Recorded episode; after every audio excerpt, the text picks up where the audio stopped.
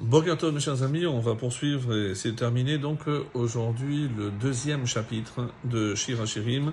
Donc on a vu euh, toutes les métaphores euh, grâce à l'interprétation de Rashi et là on va terminer également sur euh, des allusions qui sont faites. Donc et pour insister là-dessus, on ne peut pas comprendre Shira Shirim si on ne cède pas évidemment de commentaires. Donc là nous on a opté pour le commentaire de Rashi le plus connu et celui qui nous permet de lire autrement ce texte euh, qui est rempli d'allégories, de, méchalim, euh, de métaphores, pour comprendre ce qui se cache derrière le texte. Donc on est arrivé au verset 14, Yud Dalet, qui dit Yonati bechagve beseter hamadrega. Je vais traduire comme d'habitude au fur et à mesure, donc la manière la plus littérale, et après avec l'aide de Rashi.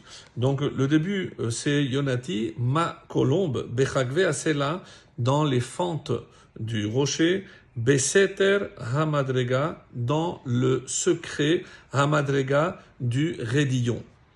Har ini et mar'ayir, donc fais-moi voir ton visage.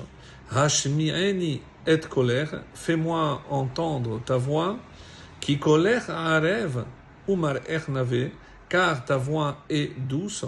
Ou nave, et ton visage, ton apparence et ton visage est beau.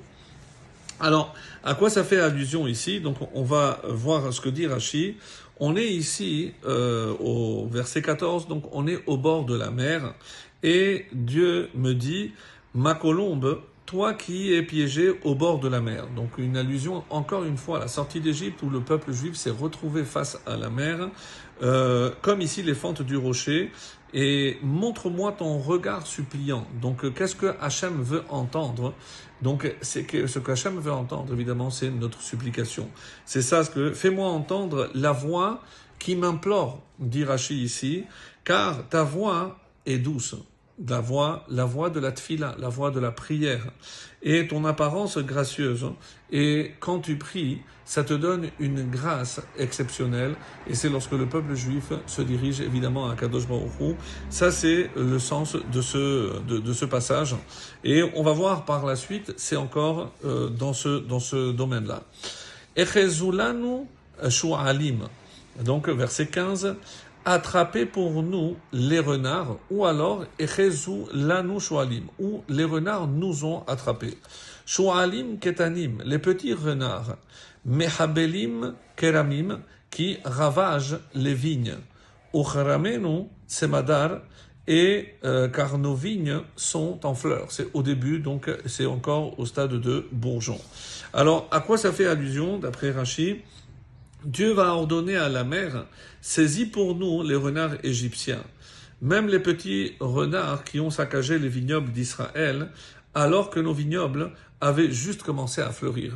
Donc à quoi ça fait allusion, mes chers amis? C'est lorsque Dieu ordonne à la mer de s'ouvrir, de laisser passer les Israël, et là c'est cette mer qui va sanctionner justement les euh, les. Alors je vous lis un passage.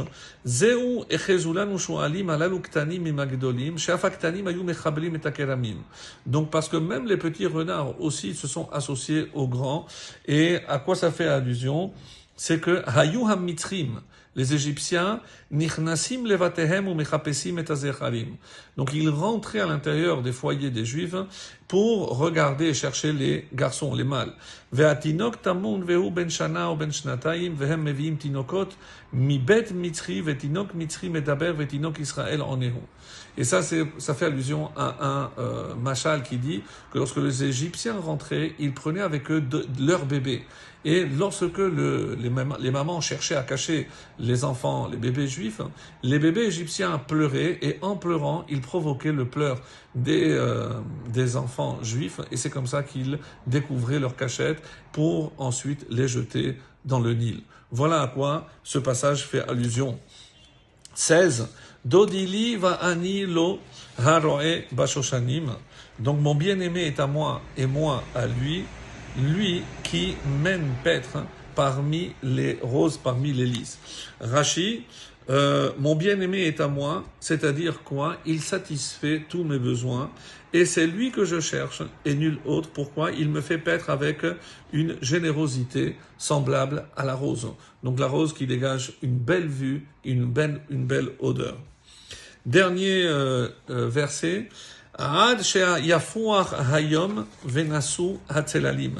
Avant que souffle le vent du jour et que les ombres ne deviennent fuyantes, sauve des melecha dodi litzvi, revient, soit semblable, mon bien-aimé, à une gazelle, ole ofer ayalim, ou au fond des biches, les petits de biches, al harebater, sur les montagnes de l'horizon.